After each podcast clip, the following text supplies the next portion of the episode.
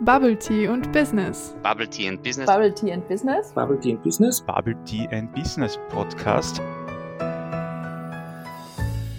It's Tea Time!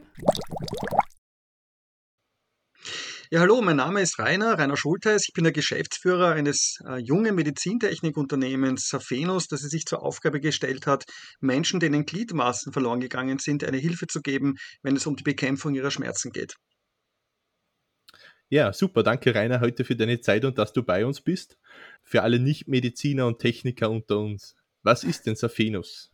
Safenus ähm, ist ein Medizintechnikunternehmen, das in Niederösterreich gegründet wurde, das, wie ich finde, eine sehr tolle Idee äh, in die Tat umgesetzt hat. Nämlich, wir haben etwas gefunden, das äh, rudimentär Menschen helfen kann, die Phantomschmerzen haben. Mhm. Und der Phantomschmerz ist eine ganz spezielle, ähm, gemeine Kategorie des Schmerzes, den es auch nur bei Betroffenen gibt, denen Gliedmaßen fehlen. Die fühlen äh, Schmerzen dort, wo der Fuß nicht mehr da ist. Mhm. Und wir haben eine Therapie entwickelt, die es Betroffenen wieder möglich macht, auch ihren verloren gegangenen Fuß zu spüren und damit ihren Schmerz in den Griff zu bekommen. Ja, vielen Dank und hallo auch von meiner Seite. Jetzt hast du mich ganz, ganz neugierig gemacht. So soll es sein. Und jetzt stelle ich mir die Frage, wie kann das funktionieren? Hm. Ja, ich versuche es wirklich einfach zu machen. Wenn man sich die Frage stellt, wie, wie kommt es zu Phantomschmerz, dann könnte die Antwort die sein, dass das Gehirn nach, nach einer Amputation weiterhin versucht, von einem Fuß, der nicht mehr da ist, Informationen abzuholen, zum Beispiel sensorische Informationen. Das gelingt aber nicht, weil der Fuß ja nicht mehr da ist. Und dann verstärkt das Gehirn die Sensitivität, verstärkt mhm. auf maximale Sensitivität und das verursacht oft die Schmerzen. Und gelingt es nun wieder, dem Gehirn wieder sensorische Informationen zurückzugeben, dann kann das Gehirn auch wieder zurückschalten. Und das ist genau das, was wir tun. Wir geben dem Gehirn über den Stumpf des Betroffenen wieder sensorische Informationen und das führt dazu, dass das Gehirn wieder erkennt, okay, da kommt wieder was zurück und daher kann der Schmerz auch zurückgehen. Und das hat viel mit, ja, auch mit Hirnforschung zu tun, es mhm. hat viel mit Neuroplastizität im Gehirn zu tun. Es hat viel damit zu tun, dass das Gehirn nach einer Amputation im Kortex, also genauer im somatosensorischen Kortex, nicht mehr nicht weiß, was es damit anfangen soll, dass da plötzlich eine Gliedmaße fehlt. Und das Gehirn ist dadurch verwirrt und das führt eben zu diesen Aktionen. Mhm. Und wir versuchen, das Gehirn wieder auf normal zu schalten und dann auch die Schmerzen zurückzudrängen. Also es ist an sich ein sehr komplexes Thema, so wie sich das anhört. ein total komplexes Thema und vor allem auch ein Thema, das, das, hm, wie soll ich sagen, dass man bisher auch wirklich nur symptomatisch bekämpfen mhm. konnte. Und ich meine, wenn ich, wenn ich äh, aus dem Nähkästchen eines jungen Unternehmens plaudern darf, das allererste, was man machen sollte, gerade in so einem Bereich von Medizintechnik, mhm. ist, ist, sich zu erden mit Betroffenen. Und wenn man sich mhm. mit Betroffenen erdet und mit denen redet und die erzählen einem was, wie es ihnen geht und was sie für Schmerzen haben, dass sie eigentlich jeden Tag vor der Entscheidung stehen, nehme ich Opiate oder akzeptiere ich den Schmerz, weil mhm. beides ist gleich schlimm, dann sind das so, so, so Punkte, wo man, wo man äh, sehr, sehr stark sich auf diese Seite begibt. Ja. Und wir waren einfach so, so begeistert von, von diesem holistischen Ansatz, den wir gewählt haben, dass wir mit einer Therapie plötzlich die Möglichkeit haben, das Übel an der Wurzel zu packen. Mhm. Ja, um nochmal auf das Thema kurz ähm, Phantomschmerzen zu kommen. Ähm, ich kenne da jetzt, gerade fällt mir da so ein Experiment auch rein, das was man auch in der Schule vielleicht schon mal probiert hat. Wenn man sich die beiden Hände zum Beispiel vor den Körper legt, oder? Ähm, die eine Hand zudeckt und die andere mit einem, mit sozusagen mit einem Plastikarm auch davor irritiert, ja, und auf diesen Plastikarm schlägt, dann reagiert sozusagen das Gehirn, oh, da hat mir jemand mit dem Hammer auf den Arm geschlagen. Kann man das ungefähr damit vergleichen? Das überlege ich gerade. Na, würde ich jetzt nicht, nicht unbedingt damit vergleichen. Es, es hängt damit zusammen, dass, dass einfach über längere Zeit die sensorischen Informationen verloren gehen mhm. und, und dadurch auch im Körper Schmerzimpulse ausgesetzt werden und diese Impulse weitergetragen werden durch sogenannte Aktionspotenziale im Körper. Und die führen dazu, dass, dass diese, diese Schmerzkategorie so drängend wird. Es ist auch im Übrigen, es klingt jetzt irgendwie alles so, als hätte ich schon die Erklärung voll in der Tasche. Es ist sozusagen hm, von der Scientific Community, von der wissenschaftlichen Gemeinschaft mhm. erklärtes Modell. Es ist aber zu 100 Prozent auch noch nicht geklärt. Mhm. Schmerz ist im Prinzip, es ist auch den Betroffenen völlig egal, was für ein Schmerz ist. Es tut ihm einfach was weh. Mhm. Mhm. Es äh, ist oft eine Mischung aus verschiedenen Schmerzen, aus Phantomschmerz und aus Schmerzen vom Stumpf und Schmerzen durch ein Neurom. Also es kann vielerlei sein. Mhm. Ähm, und, und daher ist es auch nicht, gibt es auch wirklich keine, kein Allheilmittel, aber das ist jedenfalls eine Erklärung für diesen spezielle, für diese spezielle Schmerzkategorie. Ist es eigentlich so, dass, dass dieser Phantomschmerz bei, bei alle Betroffenen auftaucht, die was jetzt zum Beispiel eine Gliedmaßen verloren haben, oder, oder ist es so sporadisch, also dass das jetzt nicht jeden betrifft? Sehr unterschiedlich und es fängt mit Phantomsensationen bei manchen an, die darüber, Mhm. die von ihren Füßen oder ihren Händen träumen, die verloren gegangen sind. Das muss nicht immer unangenehm sein, Mhm.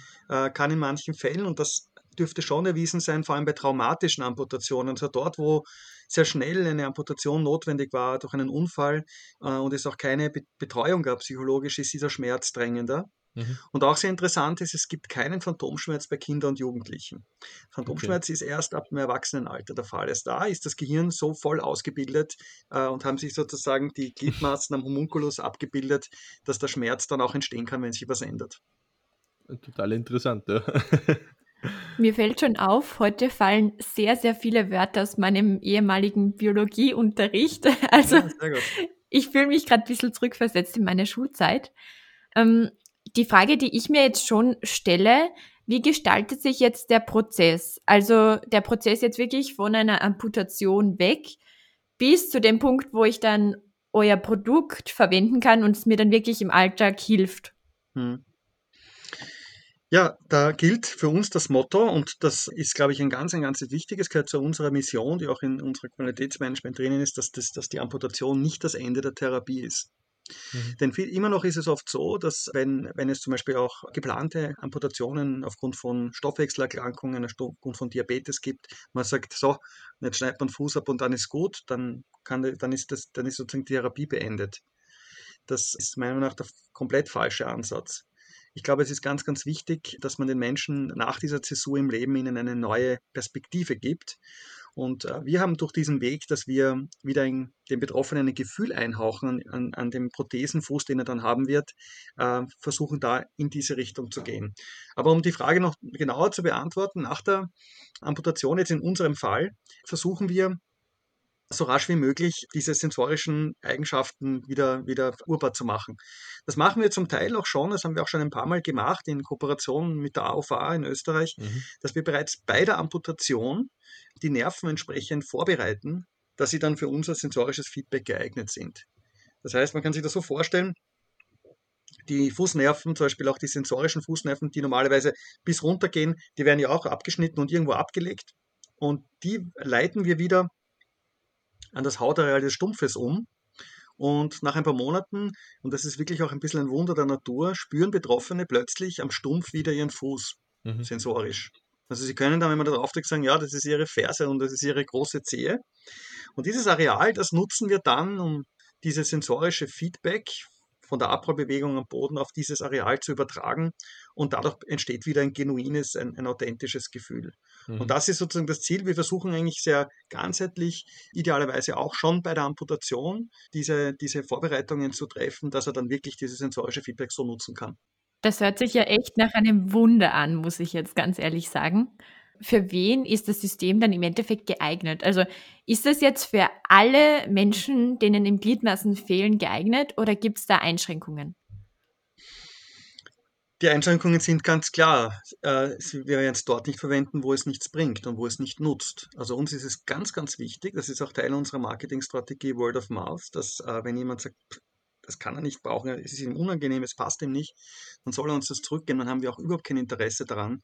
Das, das ist sozusagen eine einschränkende Kategorie selbst vom User. Aber ansonsten, es müssen gewisse Parameter hinsichtlich der Sensibilität gegeben sein, aber spielt die Stumpfhöhe keine, keine Rolle. Es sind sowohl Unterschenkel als auch Oberschenkel amputierte. Mhm. Wir sind jetzt auch dabei, es für die obere Extremität vorzubereiten. Also da gibt es eigentlich wenig Einschränkungen diesbezüglich. Ja, also soweit, also wirklich total interessant, aber ich würde jetzt einfach mal kurz sagen, bevor wir noch weiter in die ganze Technik einsteigen, wie das funktioniert und das Ganze drumherum, ich, mich interessiert wirklich, was, was überhaupt das, euer, euer Firmenwortlaut bedeutet. Also Saphenos, wie kommt man darauf? Mhm. Hat es eine tiefere Bedeutung? Ähm, vielleicht Ja. kannst du uns da kurz erklären. Kann ich gerne machen. Äh, wir haben einen, bewusst einen Firmennamen gewählt, der normalerweise in der Ärztewelt bekannt sein sollte. Mhm. Das, das Wort Saphenus stammt vom Nervus saphenus. Das ist ein Nerv im Oberschenkel, der sozusagen auch für uns wichtig ist, wenn wir diese Nerven umleiten. Mhm. Und ich fand es auch deswegen schön, diesen Namen, weil er kommt aus dem Arabischen und heißt das Verborgene. Okay. Wir sind irgendwie auch das Unternehmen, das die verborgenen Dinge heraushebt und mhm. die sozusagen die Dinge wieder, wieder voranbringt. Deswegen auch vom Logo her wird es immer dicker. Wir wollen sozusagen ähm, verborgene Dinge, auch Innovationen in der Medizintechnik nach mhm. vorne bringen. Also ein Firmenname mit, mit tiefem Hintergrund. ja, also ein bisschen. Und wie gesagt, es war wichtig, es war wichtig, dass er auch international ist, mhm. dass, man ihn, dass man ihn kennt und in der Ärzteschaft und in dieser Community äh, ist er normalerweise ein Begriff. Jetzt sind wir schon beim Stichwort international. Und eigentlich ist das so eine typische Frage, die der Max im Podcast stellen würde. Aber ich klaue sie ihm jetzt heute mal. Ähm, wie international seid ihr aktuell? Beziehungsweise gibt es da auch Pläne, noch vielleicht ein bisschen mehr Länder mit der Firma zu erobern? Ja, ähm, absolut. Wir haben das Glück, wir sind auch sehr demütig, äh, nicht nur national, sondern auch international sehr toll gefördert worden zu sein. International erst letztes Jahr mit, mit der großen Förderung der Europäischen Kommission Horizon Europe. Mhm. Und die macht es uns möglich, dass wir sehr, sehr schnell, sehr schnell auch die Internationalisierung vorantreiben und skalieren. Wir bieten ja ein Produkt an, was es in der Form nirgendwo anders gibt. Es ist einzigartig und daher ist es uns persönlich natürlich sehr wichtig, dieses, diese Idee weiter voranzutreiben. Wir aktuell neben dem deutschsprachigen Raum Österreich, Deutschland und Südtirol haben wir schon mehr als informelle Gespräche auch in, in anderen Ländern, unter anderem auch im arabischen Raum. Mhm. Und so suchen wir uns sozusagen auch immer nur sehr regional gewisse Märkte aus, wo wir, wo wir das Ding ausrollen, unsere Erfahrungen sammeln und dann, und dann einen Schritt weitergehen. Vielleicht noch ein Satz dazu. In der Medizintechnik ist es so, dass es sehr, sehr starke Hemmschwellen gibt über regulatorische Erfordernisse. Also ein Medizinprodukt muss zugelassen sein in Europa, in mhm. Amerika. Und diese Barrieren gilt es auch immer zu überschreiten. Mhm.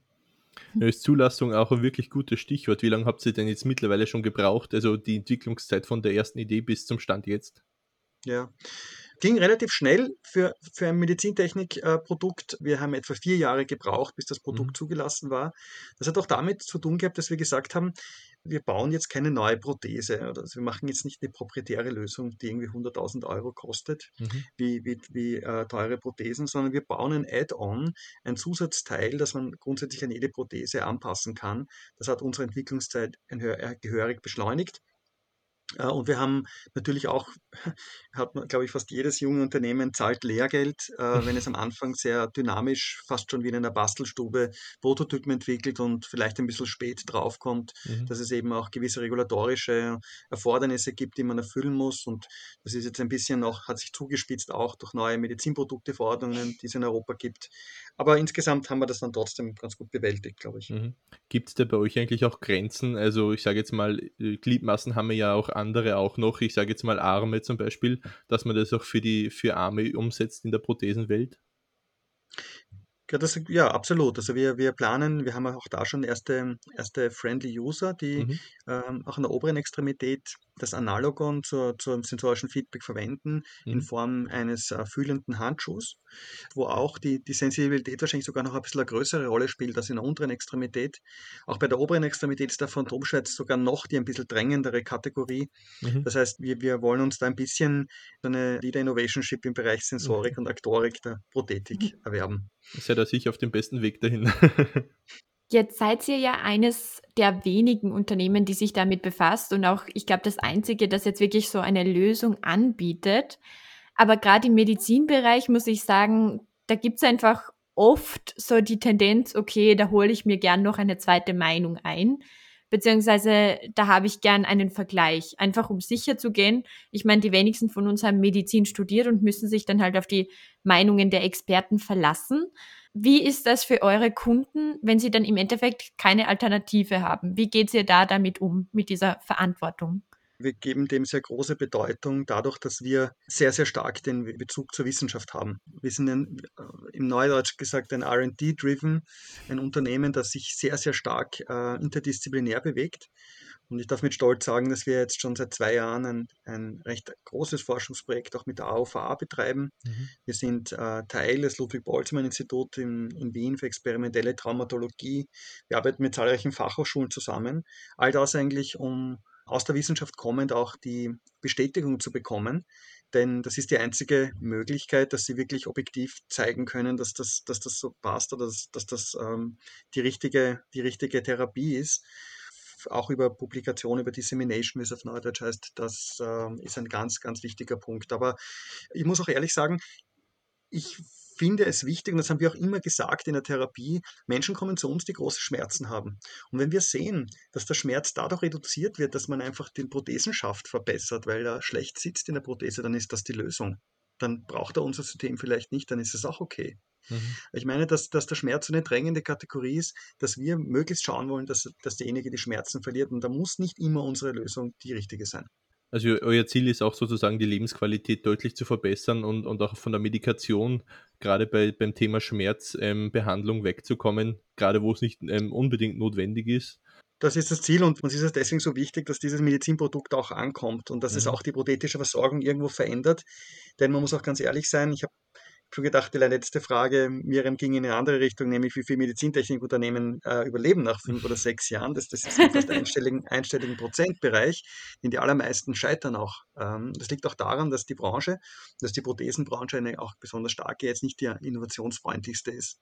Und in vielen mhm. Bereichen, das hängt, hängt von, der, von, von den ähm, Erstattern ab, von den Krankenkassen ab und hängt aber auch von dem hochlizitierten, nicht freien Markt ab, in dem sie sich befinden. Mhm. mhm. Das führt dazu, dass die bestehenden Produkte so lange wie möglich am Markt bleiben, weil sie erstattet werden und neue Produkte sich schwer tun, sich durchzusetzen. Und äh, mein Traum würde in Erfüllung gehen, wenn, äh, wenn sich dieses System durchsetzt. Und ich habe doch überhaupt kein Problem mit ähm, Konkurrenz oder Kooperationspartnern, die das auch machen, wenn sich dieses System durchsetzt und wir zeigen können, ja, wir haben da etwas verändert. Mhm. Ja, du hast ja gerade schon angesprochen. Ich glaube, der Markt für Startups im Medizinbereich ist eben ein ganz, ganz schwieriger. Da mache ich auch ganz kurz Werbung für uns selbst, weil wir haben schon vor kurzer Zeit eine Folge mit Simon von Dignisense, also Simon Werber. Der ist auch Inhaber eines Startups für Medizinprodukte und der hat uns eben auch erzählt, dass es ganz, ganz schwierig ist, weil sowas eben weniger sexy ist als jetzt irgendeine coole App oder irgendein Food-Produkt, das halt jeder so gebrauchen kann, weil eure Zielgruppe ja auch nicht jeder ist. Also es bringt euch ja nichts, jetzt so zwei Minuten zwei Millionen zu gehen. Ähm, ist vielleicht ein netter Auftritt, aber grundsätzlich werdet ihr wahrscheinlich so eure Kunden nicht erreichen. Das führt mich jetzt auch schon zu meiner nächsten Frage. Das war jetzt sehr lang ausgeholt wie erreicht ihr denn eure Kunden, beziehungsweise wie kommen die dann auf euch zu, wenn man bedenkt, dass ihr eben ja auch bei Werbung und Marketing eher eingeschränkt seid? Ja. Ähm, wir, kommen, wir kommen so dorthin, dass wir danach getrachtet haben, in vielen Bereichen, dass man über uns, aus welchen Gründen auch immer, gerne berichtet. Ähm, über die Idee, über die Geschichte stimmt, oder weil es eine Facette gibt, die, die besonders interessant ist. Und wir haben schon danach getrachtet, von Anfang an ein Kaleidoskop an verschiedenen Dingen auch im Unternehmen zu, zu platzieren, die vielleicht für ein Medizintechnikunternehmen nicht ganz gewöhnlich sind. Das hängt einerseits mit der, mit der Qualität auch der Co-Founder ab, die bei uns dabei sind. Wir haben zum Beispiel auch einen Olympiasieger im Team, den Toni Innauer. Und wir, wir haben auch geschaut von Anfang an, dass wir sehr, sehr stark auch durchaus gemeinwohlorientierte Aspekte im Unternehmen haben. Das heißt, wir haben, da, wir haben danach getrachtet, dass es uns wichtig ist, ich meine, wenn man schon Menschen hilft, äh, dass diese Hilfe auch möglichst vielen angedeihen soll und, und haben uns sehr, sehr früh schon auch mit, mit Entwicklungshilfeprojekten beschäftigt. Wir haben auch informelle Arbeit geleistet, wenn es darum geht, Betroffenen zu helfen. Und das sind einfach Geschichten, die, wo wir auch froh sind, wenn andere darüber erzählen. Und da kommt man einerseits dorthin und klassisch kommt man natürlich über den Point of Sale, der bei uns das mhm. Sanitätshaus bzw. die Reha-Einrichtung ist. Das sind natürlich unsere Punkte, wo wir, wo wir uns auch positionieren müssen. Mhm. Du hast jetzt gerade gesagt, ähm, euer Produkt soll ja so viele Menschen wie möglich erreichen, die Hilfe auch benötigen. Jetzt darf ich vielleicht ein bisschen eine gemeinere Frage stellen. Ist euer Produkt in Bezug auf die, die Medizintechnik vielleicht ein Luxusprodukt, wo man sagt, okay, die Krankenkasse zahlt das nicht oder ist das jetzt für jeden erschwinglich? Ähm, Das Ziel wäre es zum Schluss, dass es für jeden erschwinglich ist. Also ganz ehrlich, das Mhm. ultimative Ziel ist es für uns, die, die prothetische Versorgung generell in Österreich und über die Grenzen hinaus zu ermöglichen und zu erhöhen. Man Mhm. kann es kaum glauben, selbst in unseren Breiten gibt es Fälle, wo jemand nicht vers versorgt ist prothetisch. Ja? Okay. Ähm, aber was, was, was konkret unser Produkt betrifft, da ist es natürlich so, dass, dass äh, der Zyklus, wenn, wenn man so eine Innovation über, über mehrere Jahre mit einigen Millionen Euro beginnt, man irgendwann die, diesen, diesen Zeitpunkt braucht, wo man auch das Geld wieder zurückverdienen muss. Das, das fordern ja auch die Eigentümer und Investoren. Mhm. Aber was wir sehr stark in, auch in unseren Social Metrics verankert haben, ist, dass wir den Großteil auch der, der Umsätze und der Gewinne vor allem reinvestieren ins Unternehmen, um Mhm. die Produkte einfacher zu machen und sie auch günstiger zu machen. Also uns ist völlig klar, dass Krankenkassen sich immer schwerer tun, äh, solche Produkte zu erstatten. Und da denken wir auch über, über Pricing-Ideen nach, wo man das Produkt nur nutzt und Mhm. nicht kauft. Was würdest du dir da ganz persönlich vielleicht sogar wünschen von unseren Krankenkassen, ähm, beziehungsweise überhaupt von unserer Regierung, ähm, wenn du jetzt die Möglichkeit hättest, dass du jetzt ihnen einen Mhm. Vorschlag machst? Ja, mehr Gerechtigkeit. Denn wenn man sich die Krankenkassen anschaut, dann gibt es eine Zwei- bis Drei-Klassengesellschaft. Mhm. Es gibt einen, es macht einen riesengroßen Unterschied, ob du deinen Fuß verloren hast auf dem Weg zur Arbeit oder auf, den, auf dem Weg zum Fußballplatz. Dann kriegst du in einem Fall eine einfache, vielleicht nicht zeitgemäße Prothese und im Fall auf dem Weg zur Arbeit die allerbeste, die du dir vorstellen kannst. Und das ist einfach nicht fair. Du hast ja gerade auch von sozialen Projekten gesprochen und ich muss ja zugeben, ich habe natürlich auch etwas recherchiert und habe da auch wirklich einige Artikel gefunden, wo eben über euer Entwicklungshilfeprojekt berichtet wurde. Jetzt muss ich sagen, ich bin sehr, sehr neugierig und wollte dich jetzt einfach fragen, magst du ganz kurz erzählen, was ihr da gemacht habt und wieso ihr euch auch entschieden habt, genau dieses Projekt jetzt umzusetzen? Gerne. Wir, das Projekt, was du wahrscheinlich recherchiert hast, ist ein Projekt, das wir mit den Südtirolern Ärzte für die Welt äh, auf die Beine gestellt haben, wo wir in Äthiopien ähm, einmal im Jahr, jetzt ist leider durch, durch Corona ein Jahr verloren gegangen, aber einmal im Jahr eine, in einem, in einem äh, äh, regionalen Krankenhaus Menschen operieren und sie auch nachher prothetisch versorgen. Das sind Menschen, die warten ein Jahr darauf, dass sie plastisch-chirurgisch äh, versorgt werden, um dann auch eine, eine Prothese zu bekommen. Und das ist in den Regionen besonders wichtig, denn die, die Menschen werden zum Teil von den Familien entfremdet, weil sie keine Prothesen haben. Und das ist, spielt eine dominante Rolle. Und warum wir das gewählt haben, ist einfach, weil wir einen sehr starken Bezug zu Südtirol haben. Wir haben dort auch unser, unser RD-Lab in, in Brixen und, und mit den dortigen Chirurgen haben wir, haben wir dieses Projekt aufgezogen. Wow, jetzt bin ich richtig beeindruckt. Ich glaube aber, dass es generell auch ein sehr sozialer Aspekt ist. Also auch bei uns sind ja Prothesen etwas, was jetzt nicht nur den Alltag erleichtert, sondern auch einfach das soziale Leben erleichtert. Und das führt mich auch so ein bisschen zu meiner nächsten Frage. Inwiefern ermöglicht denn eure Prothese bzw. euer Add-on zur normalen Prothese einen Alltag? Also gibt es da irgendwelche Einschränkungen ähm, zu Verwendungsmöglichkeiten? Ich denke jetzt an Schwimmen oder sonstige Sportarten, die eben nicht mit normalen Gehen oder Laufen verbunden sind. Ja. Ja, wenn du Schwimmen ansprichst, das ist natürlich schon ein spezieller Fall. Also du kannst auch mit einer normalen Prothese nicht schwimmen. Du musst, gibt es eigene Badeprothesen, die man verwendet. Aber grundsätzlich im Gegenteil. Wir äh, sehen äh, eine deutliche Erhöhung der Lebensqualität. Ich bringe das Beispiel. Ja. Wenn du wieder Untergrund spürst am Boden, viele Prothesenträger schauen im Normalfall sehr weit nach unten auf ihre Prothese und haben. Angst davor, ganz eine rudimentäre Angst davor, dass die Prothese bricht. Ja. Und haben Angst davor zu stürzen. Und unser Feedback-System, das ihm regelmäßig Informationen vom Boden gibt, führt dazu, dass die Menschen aufrechter gehen. Und das ist das eine. Und wenn man sich, wenn man sich einmal mit der Brille, vielleicht hat das, ja- hat das der eine oder andere von euch schon mal gemacht, sich in einen Rollstuhl zu setzen und die Welt von einem Rollstuhl zu sehen. Ähnlich ist es bei den Prothesenträgern auch.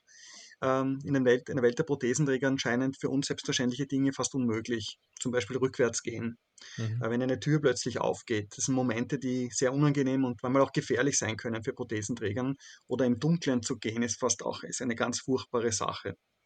Und ähm, all diese Dinge äh, können mit unserem sensorischen Feedback-System wieder leichter möglich sein.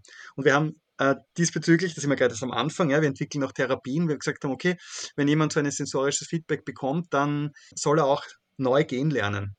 Und ähm, wir entwickeln da gerade eine Schule des Gehens. Ähm, wir haben sie unter dem Deckmantel Dancing in the Dark genannt. Ja. nämlich Tanzschritte, Tanzschritte zu gehen, auch nach hinten zu gehen und im Dunkeln zu gehen oder beides zu machen als, als Meisterklasse. Das, das spiegelt das ein bisschen wider, was ich gerade vorhin beschrieben habe. Also sozusagen den Betroffenen ein bisschen ins kalte Wasser wieder schmeißen, sich das auch zu trauen und auch zu wissen, du kannst es und, und, und das, das, das soll deine, Lebens, deine, deine Lebensqualität jetzt nicht mindern, nur weil du eine Prothese hast. Absolut. Du und, und, und ähm, viele Menschen, die vielleicht auch aus einer gewissen Renitenz heraus einen Fuß verloren haben, weil sie einfach mhm. Nicht drauf geschaut haben und, und trotzdem weitergemacht haben, obwohl alle schon gesagt haben, du sollst jetzt dich an die Diät halten zum Beispiel. Mhm. Für die ist das dann die Zäsur im Leben und plötzlich sind sie ganz willig und, und gierig danach, Dinge zu machen, die sie vorher auch gar nicht gemacht haben, wie Sport und, und Be Be Bewegung.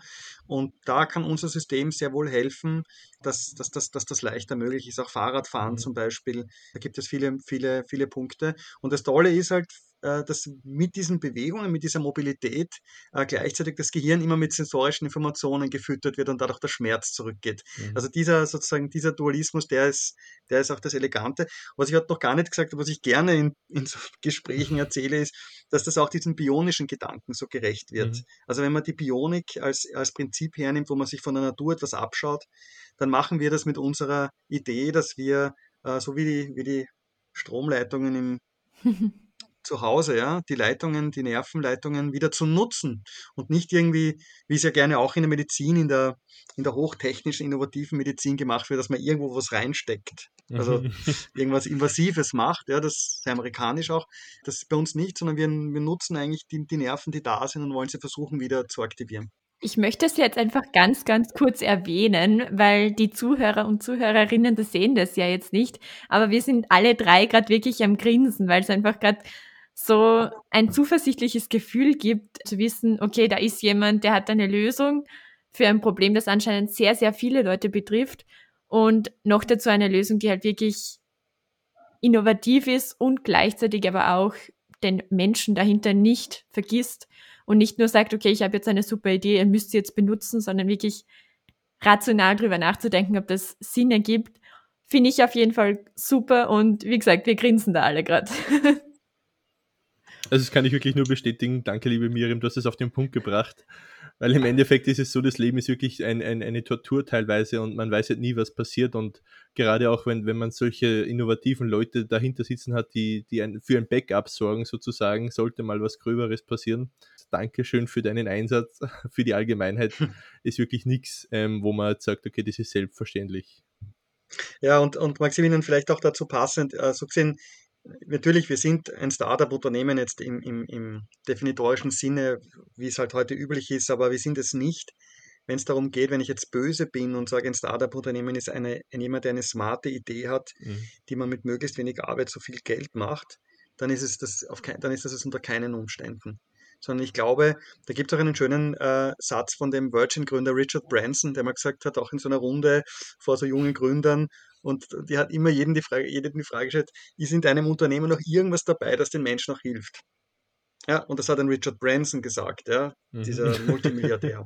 und das ist aber, da ist ein wahrer Kern und das würde ich mir schon auch wünschen, dass wir eben mehr auch solche Ideen haben, die jetzt nicht nur eine Convenience-Geschichte sind mhm. oder das, das, das äh, etwas noch leichter und einfacher machen, sondern wir auch wirkliche Breakthrough-Geschichten haben. Ich will jetzt da mhm. mich jetzt auch nicht zu so sehr aus dem den Licht, das Licht aus dem Scheffel stellen, aber die einfach solche Ideen haben und versuchen, die in die, in die Tat. Da gibt es viele, da gibt es Myriaden, genauso viele wie es mhm. smarte Ideen gibt. Und das ist mir auch immer wichtig, das zu betonen. So, ich bin auch schon viel zu alt für ein, Unternehmen, das, wo ich nur schnell Geld machen möchte und dann ist die smarte Idee verkauft. Und dann kommt mhm. irgendwann ein VC und kauft das dann. Äh, auch wenn man sich dem, dem stellen muss. Ich bin auch nicht naiv. Mir ist schon völlig klar, dass das auch uns passieren kann dass, dass man irgendwann einmal eingekauft, verkauft oder sonst was ist. Mhm. Ähm, aber wir hoffen, wir hoffen eben, dass wir erstens uns lange unabhängig bewahren. Das ist uns Gott sei Dank durch Förderungen bisher auch geglückt. Und vor allem auch, dass, dass wir auch andere überzeugen, selbst die uns dann, die uns dann kaufen werden, dass sie diese, diese Sache auch in die Realität umsetzen und auch in die Märkte mhm. bringen. Nichts zu, hinzuzufügen. Jetzt habe ich noch eine ganz, ganz persönliche Frage, weil ich so den Eindruck habe, dass du dich schon sehr auskennst mit den Geschichten und mit den einzelnen Menschen, mit denen du dann tagtäglich arbeitest. Und natürlich schätze ich mal, dass das auch sehr viel mit den persönlichen Schicksalen der verschiedenen Menschen zu tun hat.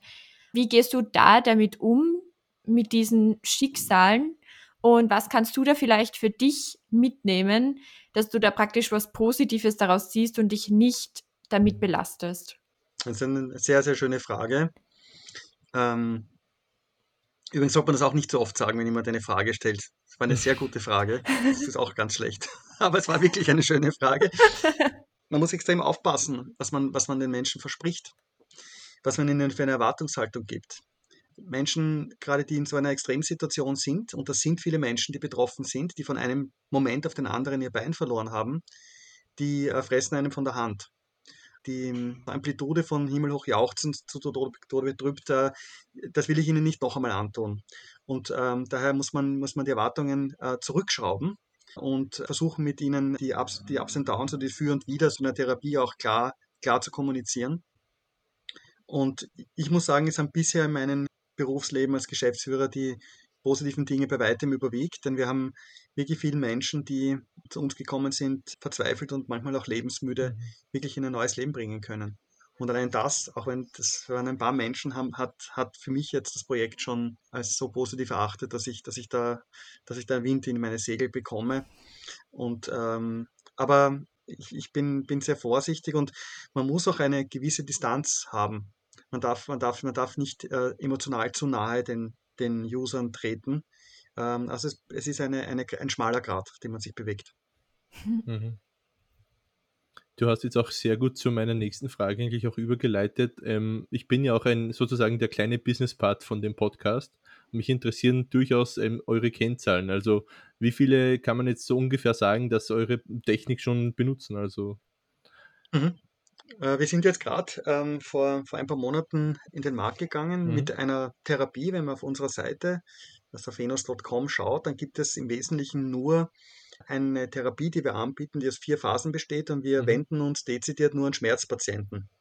Und wir haben derzeit äh, zwischen 15 und 20 Personen, die wir als Kunden betreuen, wo wir auch mhm. diese Operation gemacht haben. Wir rollen jetzt gerade das Produkt aus an mehreren äh, Stellen in Österreich und Deutschland. Und Ziel ist es jetzt, bis in etwa einem Jahr ca. 100 äh, Personen damit zu versorgen. Das mhm. ist einmal erste, das erste Ziel, was wir, was wir verfolgen. Okay, ja super, das ist auf alle Fälle schon eine, eine doch auch hohe, eine hohe Anzahl und wird sich in Zukunft hoffentlich auch noch erweitern, also gerade auch international, ja. Ja, wird sich, wird sich, denke ich, auch erweitern und wir lernen halt, wir sind auch da, wir haben das Glück, äh, durch die Geschwindigkeit der großen Förderungen langsamer mhm. zu sein in der Bindung der Kunden. Also wir, wir schauen uns sehr genau an, was unser Produkt kann und was es vielleicht auch nicht kann, mhm. um aus diesen ersten Erfahrungen zu lernen, mehr Evidenz zu schaffen, die üblichen Verdächtigen in der Medizintechnikbranche, um, um einfach dann ein besseres Produkt später zu haben. Auf alle Fälle. Mhm. Was waren da denn so Veränderungen oder was war da so Feedback, wo ihr sagt, okay, damit müssen wir jetzt noch arbeiten, damit die nächsten 100 auch noch glücklich waren? Also gab es da schon etwas? Ja, natürlich. Also in der, in der Usability ganz klar, wenn es um die Größe des Produktes geht, es war einigen zu groß, zu sperrig ähm, auch wenn es um die Qualität des Feedbacks geht. Also wir arbeiten ja mit, mit vibrotaktilen äh, Aktoren, also das sind so kleine Vibrationsmotoren, die sind manchen zu laut gewesen. Das sind so typische, typische Punkte, die man mitnimmt, um, um es dann in der nächsten Entwicklungsstufe äh, das entsprechend zu adaptieren. Das sind ganz, ganz, ganz wichtige, da muss man ganz genau hinhören, das ist ganz mhm. wichtig. Mhm.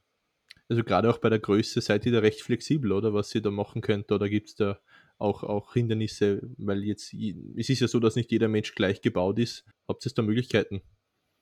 Ja, also wir sind halt ein Variable mhm. und mit dem Variable brauchst du halt irgendwie eine gewisse Größe für den Akku. Da, sind wir schon einmal, da haben wir schon mal eine Benchmark, wie groß es sein muss. Mhm. Es sollte, sollte keine Probleme sein, dass man es einen ganzen Tag nutzt. Also das sind halt die, die, die Punkte. Aber sonst, äh, es gibt äh, generell, wenn es um Vibrationsfeedback geht an der Haut, mhm. gibt es, brauchst du einen gewissen Mindestabstand, damit, das, damit man das an der Haut unterschiedlich wahrnimmt. Das sind okay. zum Beispiel auch so Punkte, die man berücksichtigt. Ja. Mhm. Und wir haben sehr, sehr viel mit Stoffen zu tun. Also wir haben mit, mit äh, Stoffen zu tun, die, die hautfreundlich sein müssen. Wir haben viel mit Menschen zu tun, die auch sehr viel Hautirritation sowieso haben durch den mhm. Stumpf. Also das sind so unsere, unsere Pain Points. habt ihr das eigentlich alles auch entwickelt so auf eigene Faust? Also man muss auch sagen, solche Produkte müssen auch probiert werden. Ähm, oder habt ihr mhm. da euch gleich betroffen auch hergeholt, die euch dann im Instant Response sozusagen gegeben haben? Du musst natürlich in die, in die in den klinischen Studien diese Sachen nachweisen. Also du darfst nicht jetzt am freien Feld äh, experimentieren, sondern es muss im Rahmen von klinischen Studien passieren, dass du mit deinen mhm. Prototypen die Sachen aus, austestest. Und in, in, dem, in dem Kontext haben wir das gemacht, ja. Okay. Mhm. Ja, bevor wir zu den Abschlussfragen kommen, habe ich noch eine allerletzte Frage. Und zwar, jetzt reden wir die ganze Zeit schon über den Add-on und über das Gefühl, das man dann hat. Wie stark kann das Gefühl denn jetzt werden? Also kann ich, wenn ich irgendeine, sage ich jetzt mal, dumme oder ungünstige Bewegung mache, habe ich dann auch wirklich ein unangenehmes Gefühl oder geht es dann nur bis zu einem gewissen Grad? Der Punkt ist, dass wir in dem Bereich des sensorischen Feedbacks ja nicht die Haut stimulieren. Also die Vibration findet so statt, dass man das, wenn man so möchte, subkutan nur spürt. Mhm. Also viele Betroffene erzählen uns am Anfang in den ersten Tagen, ich spüre eigentlich nichts, was, was, ist, was soll das? Ja? Und äh, nach etwa zwei Wochen wird diese Information dann vom Gehirn wahrgenommen. Es ist so, wie wenn man selber auch an der Haut, wenn, wenn man geht, spürt man ja auch nicht seine, seine Ferse und Zehe jedes Mal, aber die Information wird übertragen und um das mhm. geht es. Das, und das ist für uns wirklich ein Faszinosum. Dann, wir machen ja dann immer die Tests, wir schauen uns immer die verschiedenen klinischen Gangtests Gangtestparameter an, zu sehen, was für eine Veränderung stattgefunden hat aufgrund der, der, Versorgung in einem Monat mit dem System. Und das ist etwas, was, was nicht wahrgenommen wird von den Betroffenen in den meisten Fällen. Also es wäre ja auch unangenehm, wenn du plötzlich ein Leben lang eine spürbare Stimulation hättest. Mhm. Es ist eben so, so ähm, an, der, an der Wahrnehmungsschwelle drunter, dass du es eigentlich nicht wirklich empfindest. Ja, ähm, ich würde auch sagen, wir kommen jetzt langsam auch schon zum Ende, leider Gottes, obwohl es noch ein paar Fragen gäbe, sicherlich. Aber wir wollen auch nicht so lange deine Zeit in Anspruch nehmen. Deswegen würde ich sagen, ähm, die Abschlussfragen folgen sogleich. Bevor wir jetzt schon zu den Schlussbubbles kommen, habe ich noch eine kurze Info für euch da draußen. Wenn ihr noch Fragen, nette Worte, Vorschläge oder Feedback loswerden möchtet, freuen wir uns, von euch zu hören schreibt uns einfach eine E-Mail oder eine Nachricht auf Instagram oder Facebook. Die nötigen Infos dazu findet ihr wie immer in der Folgenbeschreibung. Schön, dass ihr dabei seid.